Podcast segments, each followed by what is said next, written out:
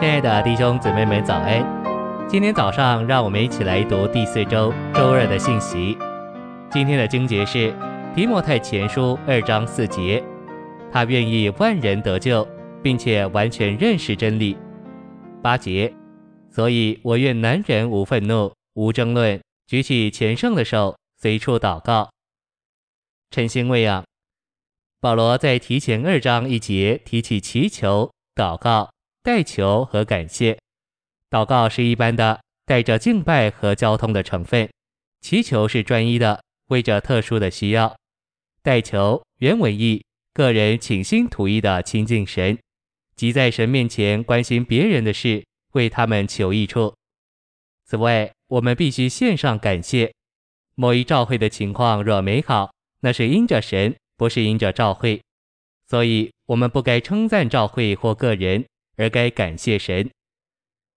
信息选读：保罗提起祈求、祷告、代求、感谢时，他的灵对祷告的重要非常有负担。他要他亲爱的属灵孩子祷告。我要一再强调这个事实：唯有我们有祷告的生活，才能有正确的教会生活。我能见证，我的祷告从未像已过几年这么多。我也能见证。我看见我的祷告得着确实的答应。最近我的活动暂时受限制，使我能休息并顾到我的健康。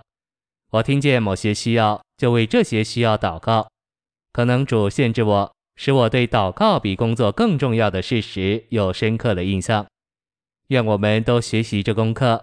要有美好照会生活的路，乃是祷告，这是要紧的。我们的谈话若转为祷告，我们所在地的教会生活就会变化。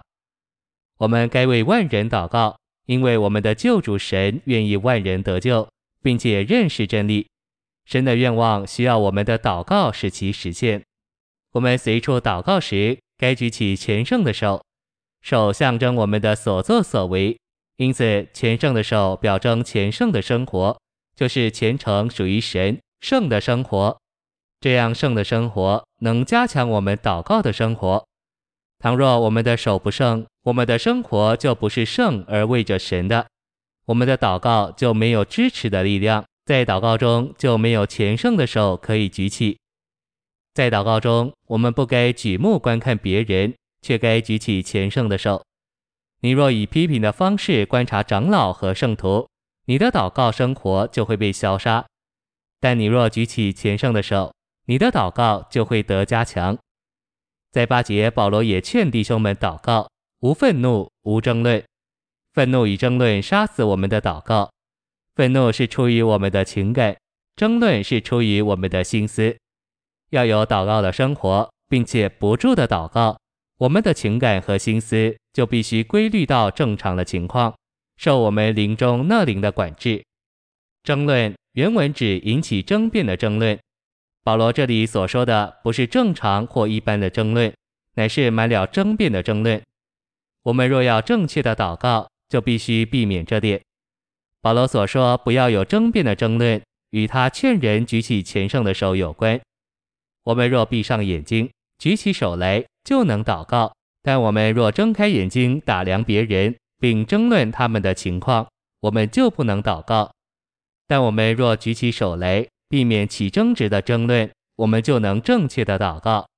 我从经历中晓得，我们的祷告生活会受我们的情绪影响。我若不保守自己在正确的情绪中，我的祷告生活就被置于死。